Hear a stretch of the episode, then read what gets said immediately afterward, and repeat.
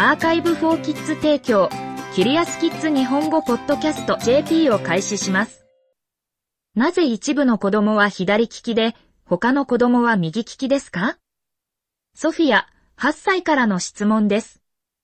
答えてくれる先生は、マシュー・バートン先生とマイケル・トドロビッチ先生です。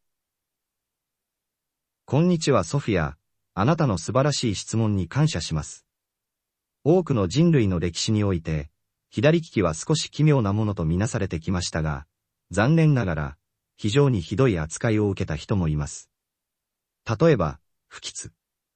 シニスターという言葉はラテン語で、左または左手を意味します。幸いなことに、いくつかの文化はより親切でした。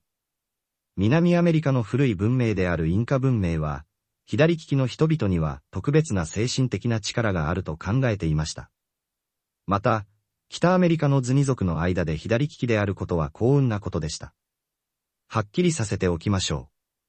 左利きであることには何の問題もありません。特定の手に対するこの好みは、利き手ハンリットネスとして知られており、世界の多くの地域で見られます。興味深いことに、左利きの人は10人に1人程度です。これは、クラスにおそらく、2、3人の左利きの子供がいて、左手を使ってボールを投げたり、絵を描いたりすることを意味します。歴史を通して、人間は左手ではなく、右手を使うことを好んだようです。考古学的研究から得られた証拠によると、私たちの祖先は、700万年前まで遡って、おそらく石を投げたり、ベリーを摘んだりするなどの作業に、右手を使う傾向がありました。チャプター1なぜ私たちは一方の手をもう一方の手よりも好むのですか？手紙を書いたり、絵を描いたり、ボールを投げたりするときに、どちらか一方の片手をいつも使うことは、それらの課題をより上手に実行するのに役立ちます。右手、左手とたびたび使う手を交換することは、脳がそれらのことを行う方法を学ぶのに時間がかかることを意味するかもしれません。それで、あなたの脳はあなたに特定の手を好んで使うように言います。また、ボールを蹴るときに、特定の足を使用することを好む理由も同じです。その足で蹴れば蹴るほど、キックが上手になることを忘れないでください。しかし、課題を実行するときに一方を他方よりも好むのは、手と足だけではありません。私たちの脳でさえこれを行います。例えば、話したり、数学をしたり、絵を描いたりする能力は、脳のどちらか特定の片側を使う方が、もう片方よりも好まれています。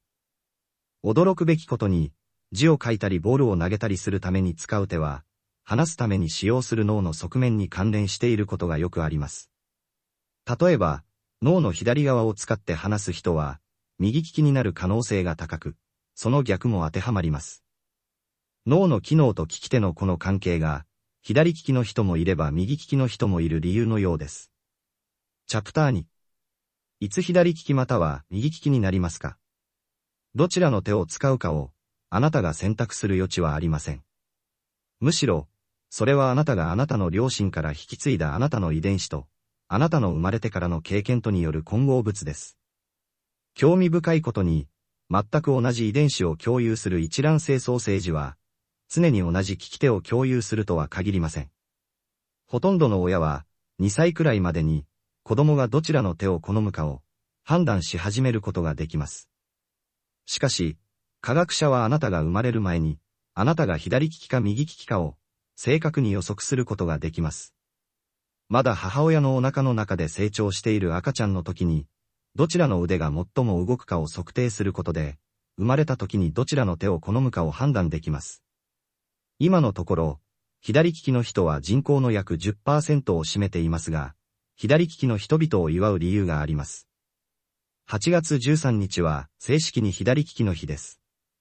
それでは、今、誰が優位に立っているのでしょうか？